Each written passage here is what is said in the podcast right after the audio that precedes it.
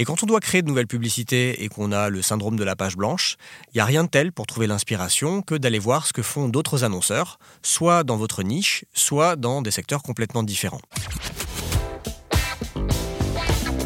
The number one deal is Facebook ads. They are underpriced. Senator, we run ads.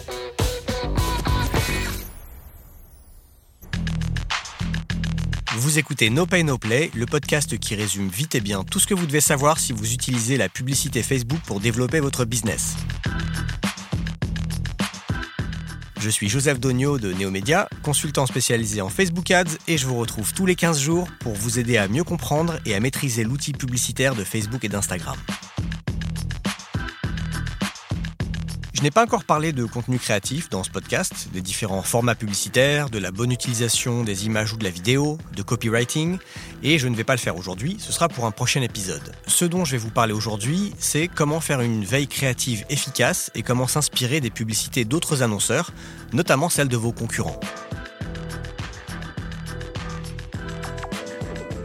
Aujourd'hui, je vais donc vous expliquer comment on fait pour aller voir les publicités d'un concurrent ou d'une page lambda, pourquoi est-ce que Facebook a rendu toutes les publicités accessibles publiquement et surtout, comment on utilise ces données, ces informations dans sa stratégie Facebook Ads?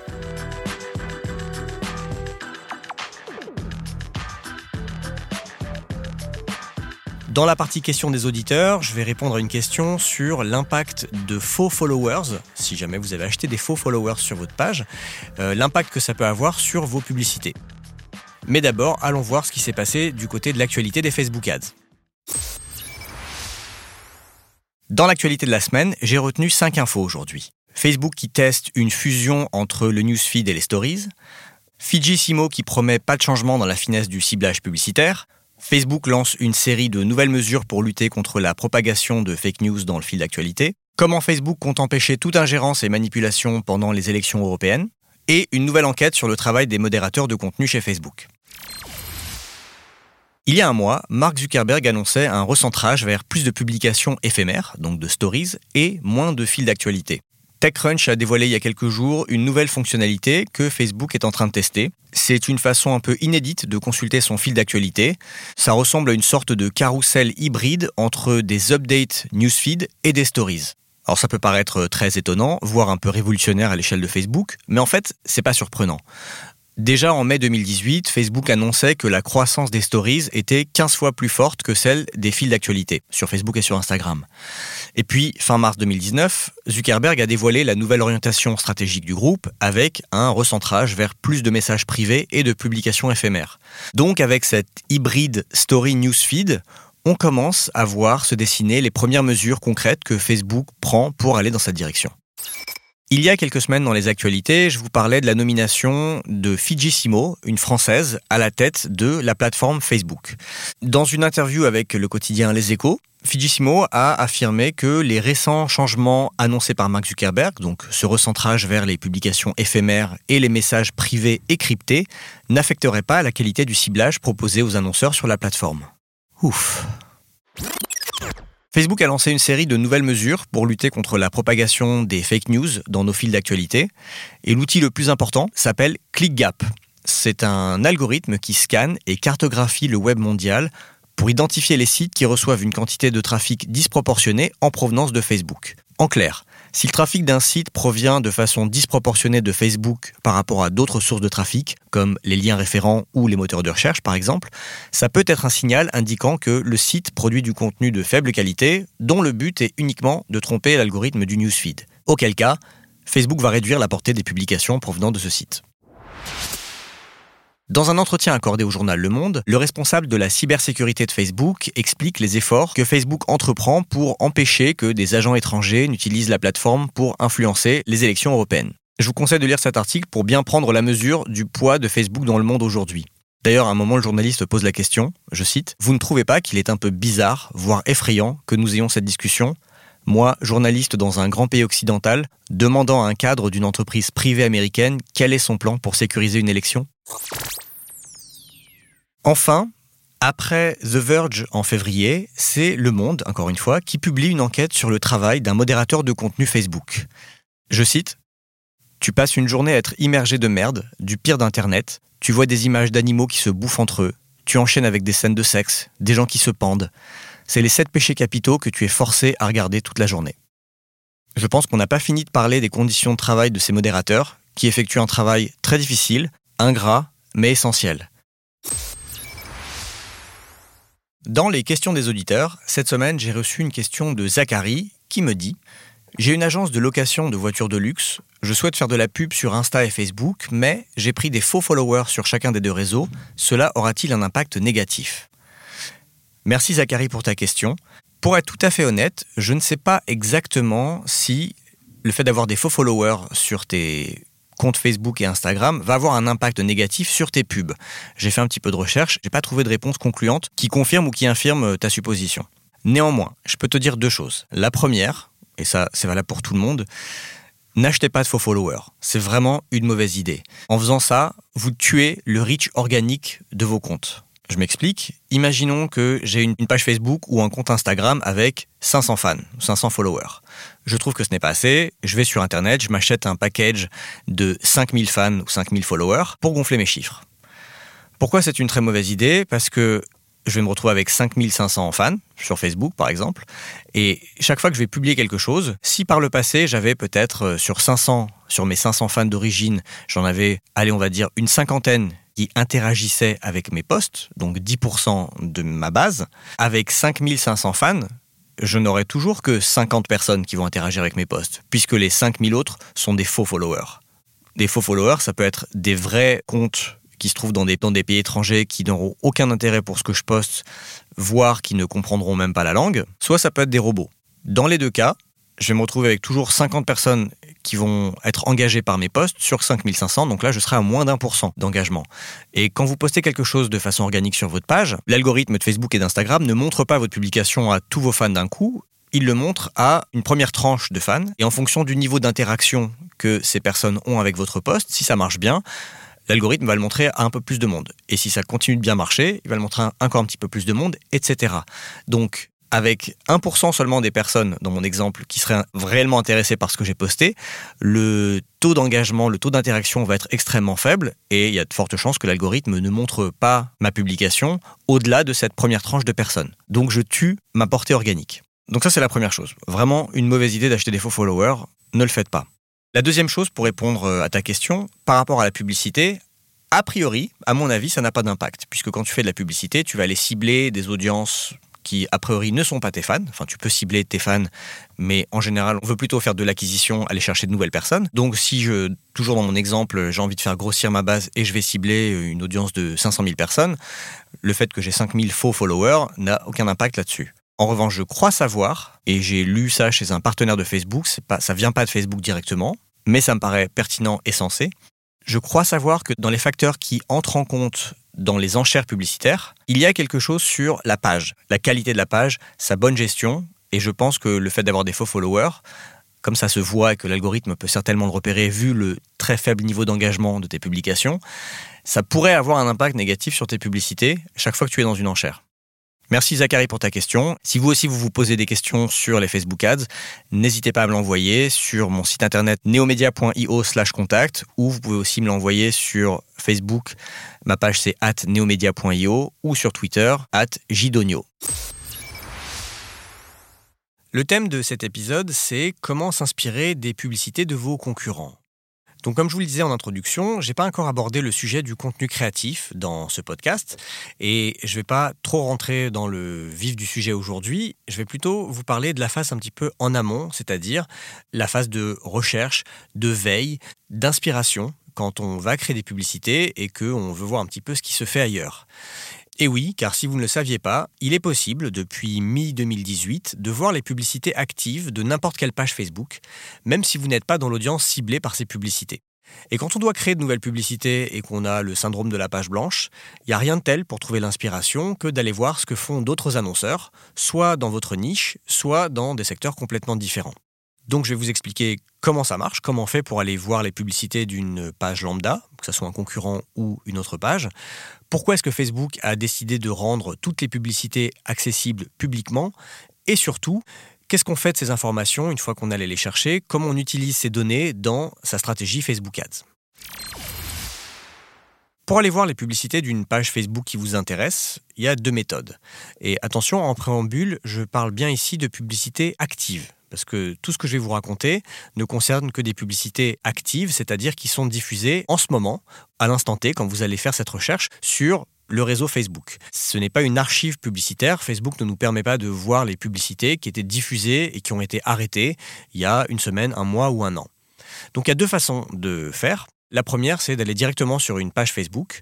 Donc vous allez sur n'importe quelle page Facebook qui vous intéresse. Dans le menu de gauche, vous allez voir tout en bas un onglet qui s'appelle Info et publicité. Vous cliquez sur ce bouton. Là, vous allez choisir le pays cible, parce que si une page diffuse des publicités dans plusieurs pays, vous allez pouvoir choisir le pays qui vous intéresse, par exemple la France. Et là, vous allez voir s'afficher une liste de toutes les publicités actuellement diffusées par cette page dans le pays que vous avez choisi. Voilà, c'est tout, c'est très simple. Et les publicités que vous allez voir sont celles qui sont actives actuellement, non seulement sur Facebook, mais aussi sur Instagram, sur Messenger et sur l'Audience Network. Vous pouvez aussi cliquer sur les publicités pour voir vers quelles URL ces publicités redirigent les personnes qui vont les voir. En revanche, vous n'allez pas voir les marques d'engagement, c'est-à-dire les likes, les commentaires, les partages qui ont été accumulés sur ces publicités. Vous n'allez pas non plus pouvoir vous-même liker, commenter ou partager ces publicités. Et bien évidemment, vous ne pourrez pas non plus savoir quelles sont les audiences ciblées par ces publicités, le budget qui leur est alloué ou leur calendrier de diffusion. ça, c'est la première façon de faire. Vous allez sur une page et vous pouvez voir les publicités qu'elle diffuse. La deuxième méthode pour voir les publicités d'une page, c'est d'aller dans la bibliothèque publicitaire de Facebook. Alors là, je fais référence à un outil qui est tout frais, que Facebook a sorti fin mars et qui est très bien fait et très pratique. J'y faisais allusion dans les actualités de l'épisode précédent. Donc il s'agit d'une bibliothèque qui répertorie les publicités actuellement diffusées par toutes les pages Facebook dans le monde. Je vous ai mis l'URL pour accéder directement à cette bibliothèque publicitaire dans la description de l'épisode. Donc quand vous arrivez sur euh, la homepage de cette bibliothèque publicitaire, vous avez une barre de recherche. Il vous suffit de taper le nom d'une page, d'une marque ou d'un annonceur que vous aimeriez étudier. D'abord, vous allez avoir quelques informations sur la page et ensuite vous verrez, pareil que tout à l'heure, une liste de toutes les publicités actuellement diffusées par cette page. Petite différence par rapport à la consultation directement sur une page Facebook, ici vous allez aussi pouvoir savoir quand une publicité a été lancée. Toutes les publicités que vous allez voir sont classées par ordre de début de diffusion. Donc, euh, si vous allez sur la page du slip français, par exemple, vous verrez les publicités qui sont actives aujourd'hui selon le moment où elles ont été lancées. Celles qui ont été lancées en mars 2019, celles qui ont été lancées en décembre 2018, celles qui ont été lancées en juin 2018, etc. Ici aussi, comme pour la première méthode, vous pouvez utiliser la bibliothèque publicitaire pour voir les publicités diffusées sur Facebook, Instagram, l'Audience Network ou Messenger, que vous fassiez déjà de la publicité ou pas. Autre différence, quand vous allez consulter les publicités directement sur une page, il vous faut avoir un profil Facebook, sinon vous ne pouvez pas aller regarder une page. En revanche, Facebook a rendu la bibliothèque publicitaire accessible à n'importe qui, n'importe quel internaute, qu'il soit ou non sur Facebook, qu'il fasse de la publicité ou pas, qu'il ait un compte pub ou pas. Donc je rappelle quand même que jusqu'à l'été 2018, on n'avait aucun moyen de voir les publicités d'une page, sauf d'être ciblé par cette page. Alors on pouvait en rusant un petit peu s'arranger pour être ciblé par euh, un annonceur. On pouvait par exemple aller liker une page, aller interagir avec des publications, s'abonner à une newsletter, euh, aller visiter un site web, commencer un processus d'achat, l'interrompre. En gros faire tout ce qui pourrait faire qu'on se retrouve dans une audience de retargeting d'un annonceur. Et donc moi, c'est quelque chose que je faisais quand je voulais aller voir les publicités de concurrents. Mais c'était un petit peu au doigt mouillé et évidemment pas garanti de marcher. C'était pas garanti que l'annonceur retarget les personnes qui avaient liké sa page ou qui allaient sur son site. Tout annonceur qui se respecte le fait, mais tout le monde ne le fait pas. Donc quand Facebook a sorti cette fonction info et publicité à l'été 2018, ça a été une petite révolution. Donc les publicités, c'était vraiment quelque chose de caché. Euh, à moins d'être dans la cible, on ne voyait pas les publicités. Il n'y a que Facebook qui pouvait savoir quelle publicité une page diffusait à un instant T. D'ailleurs, les personnes qui étaient committee manager ou social media manager parlaient souvent de dark post pour faire référence à des publicités. Ils disaient pas publicité ou Facebook Ad, ils disaient un dark post, puisque c'était un post qu'une page allait diffuser, mais qui ne serait pas affiché sur le fil d'actualité de cette page. Aujourd'hui, on n'appelle plus trop ça des dark posts, on appelle ça des publicités ou des Facebook Ads. Voilà concrètement comment on fait pour aller voir les publicités d'une page. Attention, je le répète, dans les deux méthodes que je vous ai expliquées, vous n'allez voir que les publicités actives d'une page, c'est-à-dire les pubs qui sont diffusées en ce moment par la page en question. Il ne s'agit pas d'une archive de toutes les publicités créées par une page, sauf dans le cas de la publicité politique, mais ça c'est un autre sujet que je ne couvrirai pas ici. Alors si Facebook ne le faisait pas par le passé, pourquoi est-ce que tout d'un coup, mi-2018, Facebook a décidé de rendre les publicités accessibles à tout le monde? Comme vous le savez sûrement, Facebook a été très critiqué depuis un peu plus d'un an, principalement à cause de deux affaires. Les révélations d'ingérence russe dans la campagne présidentielle américaine de 2016 et le référendum sur le Brexit au UK et l'affaire Cambridge Analytica. Suite à ces deux scandales et aux auditions de Mark Zuckerberg devant les parlementaires américains et européens, Facebook avait annoncé qu'ils allaient faire un effort de transparence et rendre les pages et les publicités plus transparentes afin que tout le monde sache mieux qui est derrière une page et que tout le monde puisse voir les publicités achetées et diffusées par n'importe quelle page. Ils ont commencé par euh, uniquement les publicités politiques aux États-Unis, en exigeant notamment une confirmation de l'identité et de la localisation géographique d'un annonceur politique. Ensuite, ils ont annoncé que toutes les publicités politiques seraient indexées dans une grande archive, où on pourrait voir en plus de la créa d'une publicité, le montant dépensé et l'audience ciblée par ces publicités. Ce qui permettrait notamment à des journalistes d'étudier les messages à caractère politique diffusés par des partis, par des associations ou par des lobbies. Ça paraît assez logique et normal que la publicité politique, qui est par ailleurs très réglementée en télé et en presse, soit aussi réglementée sur Facebook. Surtout vu l'importance prise par Facebook en tant que média et régie publicitaire, et aussi maintenant qu'on connaît les méthodes employées par la Russie pour essayer d'influencer les élections dans des pays étrangers. Et une fois qu'ils se sont occupés de la publicité politique, Facebook a étendu cet effort de transparence sur les publicités à toutes les publicités diffusées par n'importe quelle page, n'importe où dans le monde. ils ont justifié cette décision en disant simplement que tout le monde devrait pouvoir savoir quelles publicités sont diffusées par une page, qu'il n'y avait pas de raison de les cacher, ce qui paraît assez sensé finalement, et donc c'est la fin des dark posts. Maintenant que vous savez comment faire pour aller voir les publicités d'une page et pourquoi Facebook a décidé de les rendre publiques, on va s'intéresser au point le plus important, à mon avis, qui est comment utiliser cet outil, comment utiliser ces connaissances je vois principalement deux façons d'utiliser cet outil, cette bibliothèque publicitaire, et les données qu'elle nous apporte. La première, ça va être de s'inspirer des publicités d'autres annonceurs, et la seconde, ça va être de mieux connaître la stratégie publicitaire de vos concurrents. Parlons tout d'abord d'inspiration. Quand on fait de la publicité sur Facebook et sur Instagram, on ne peut pas compter que sur une image et un texte. D'abord, pour euh, trouver un contenu créatif qui marche, on va devoir en tester plusieurs. Quand je dis plusieurs, ça peut être deux images et deux textes, c'est-à-dire quatre combinaisons.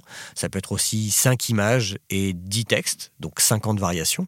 Une fois qu'on a trouvé un contenu qui performe bien, on ne va pas pouvoir se reposer dessus ad vitam aeternam. Au bout d'un moment, l'audience ciblée voit la même pub se répéter, elle se lasse, les performances déclinent, et donc il faut recommencer ce processus de test pour trouver de nouveaux contenus qui marchent. Même si vous êtes quelqu'un de très créatif, c'est pas évident de trouver tout le temps de nouvelles idées et de nouvelles façons de parler de son produit sans tourner en rond.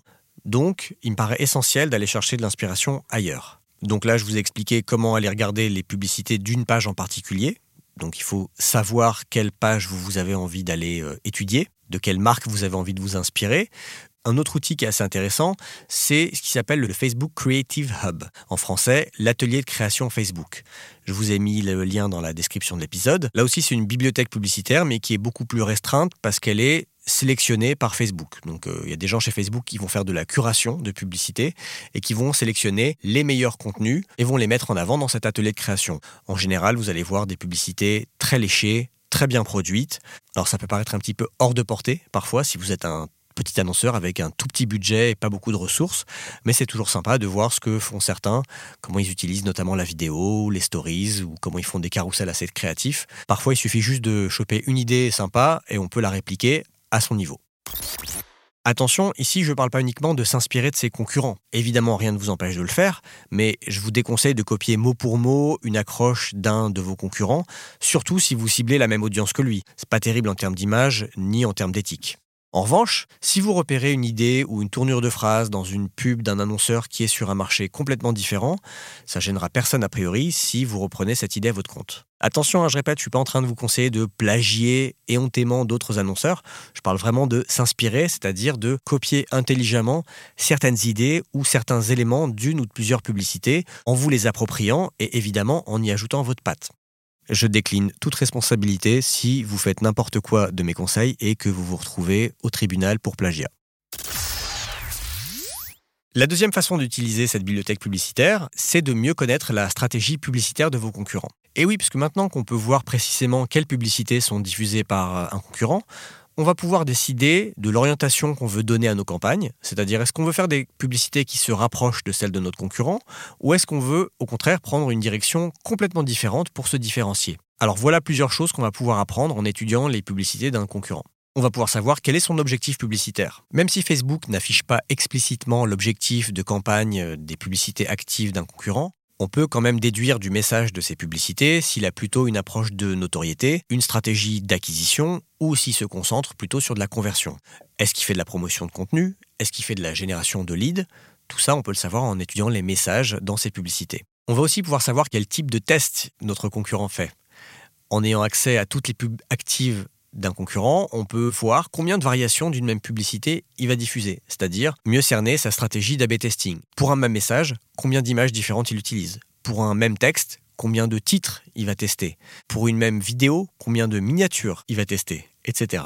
On va aussi pouvoir savoir combien de publicités notre concurrent diffuse à l'instant T. Parce que même si le nombre de publicités actives n'est pas forcément corrélé au montant du budget publicitaire, le volume de publicités qui est diffusé par un concurrent peut quand même donner une indication sur les efforts qui sont engagés par notre concurrent sur le canal Facebook Ads. On va aussi pouvoir savoir quel produit est mis en avant. Si votre concurrent vend plusieurs produits, maintenant vous pouvez savoir sur lequel ou lesquels il met des moyens marketing. Enfin, grâce à la chronologie de la bibliothèque publicitaire, on va pouvoir savoir s'il y a des publicités qui sont diffusées depuis très longtemps. Il y a fort à parier que si vous voyez une publicité d'un concurrent qui est diffusée depuis plusieurs mois, voire qui est diffusée depuis 3 mois, 6 mois, 1 an, il y a de chances que cette publicité marche très bien. J'ai tendance à croire que les êtres humains sont rationnels et donc que si un annonceur diffuse une publicité en continu depuis un an, a priori, c'est qu'elle génère de bonnes performances, voire un ROI positif. Mais bon, je peux me tromper, il peut aussi y avoir des êtres humains irrationnels ou qui font mal leur boulot. Et pour finir, justement, je voudrais parler des performances.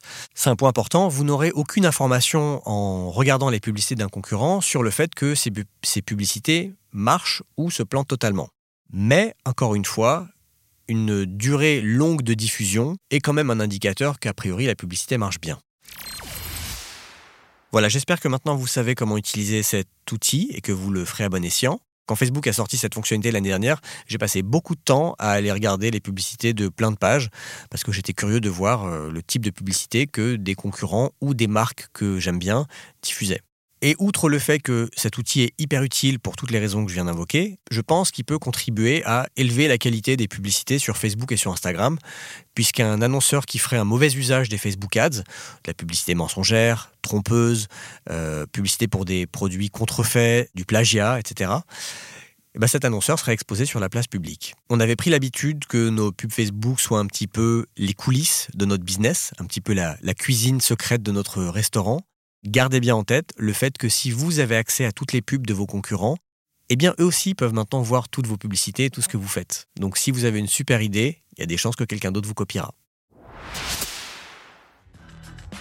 Merci d'avoir écouté cet épisode de No Pay No Play, j'espère que ça vous a plu. Si c'est le cas, je vous invite à aller me mettre des étoiles sur iTunes ou Apple Podcast et un petit commentaire sympa, ça fait toujours plaisir et ça m'aide à remonter dans les classements sur iTunes pour diffuser ce podcast à plus de monde. Vous pouvez aussi vous abonner à ma newsletter neomedia.io slash newsletter. Merci d'avoir écouté No Pay No Play et à très bientôt. The number one deal is Facebook ads. They are underpriced. Senator, we run ads.